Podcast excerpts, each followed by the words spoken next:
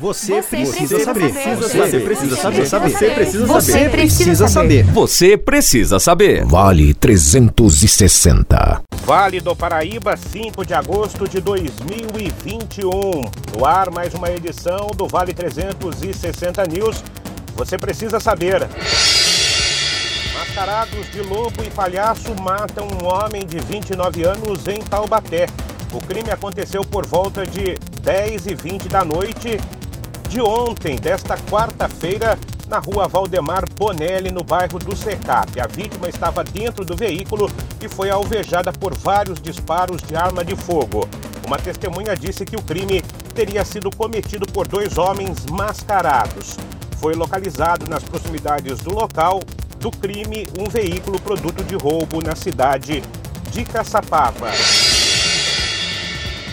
Voltamos à informação que já trouxemos no boletim anterior. A clínica para dependentes químicos em Pindamonhangaba é investigada por tortura e cárcere privado. 42 pacientes estavam internados no local. Eles estavam trancados nos quartos e a grande maioria estava internada há mais de 90 dias. Os internos disseram estar no local contra a vontade. Duas pessoas foram presas após as investigações. Mais detalhes você confere no vale360news.com.br.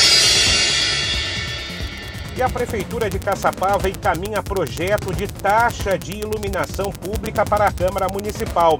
Os moradores da cidade, de acordo com o texto enviado pelo Executivo ao Legislativo, terão que contribuir com valores que variam de 1 a 20 reais, dependendo do que é consumido.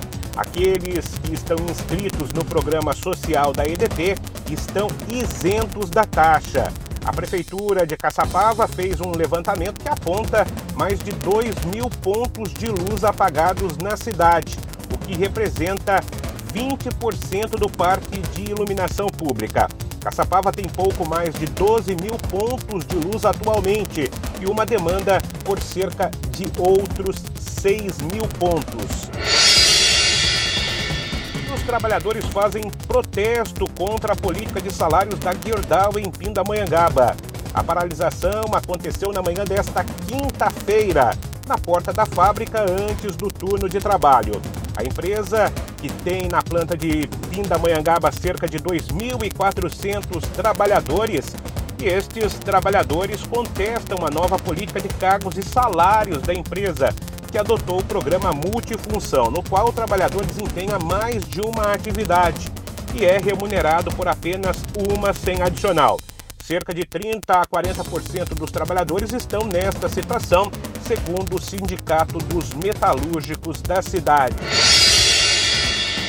Um caminhão tombou na serra da rodovia dos Tamoios e ela ficou interditada por alguns momentos na manhã desta quinta-feira. O acidente com o caminhão aconteceu pelo quilômetro 77, por volta das 8 horas da manhã. O caminhão estava carregado de brita e a carga ficou esparramada pela pista, causando então a interdição. O motorista teve ferimentos leves. Neste momento, o trânsito flui em uma faixa em cada sentido. Vale 360 News, você precisa saber. Mais detalhes você encontra no nosso portal www.vale360news.com.br.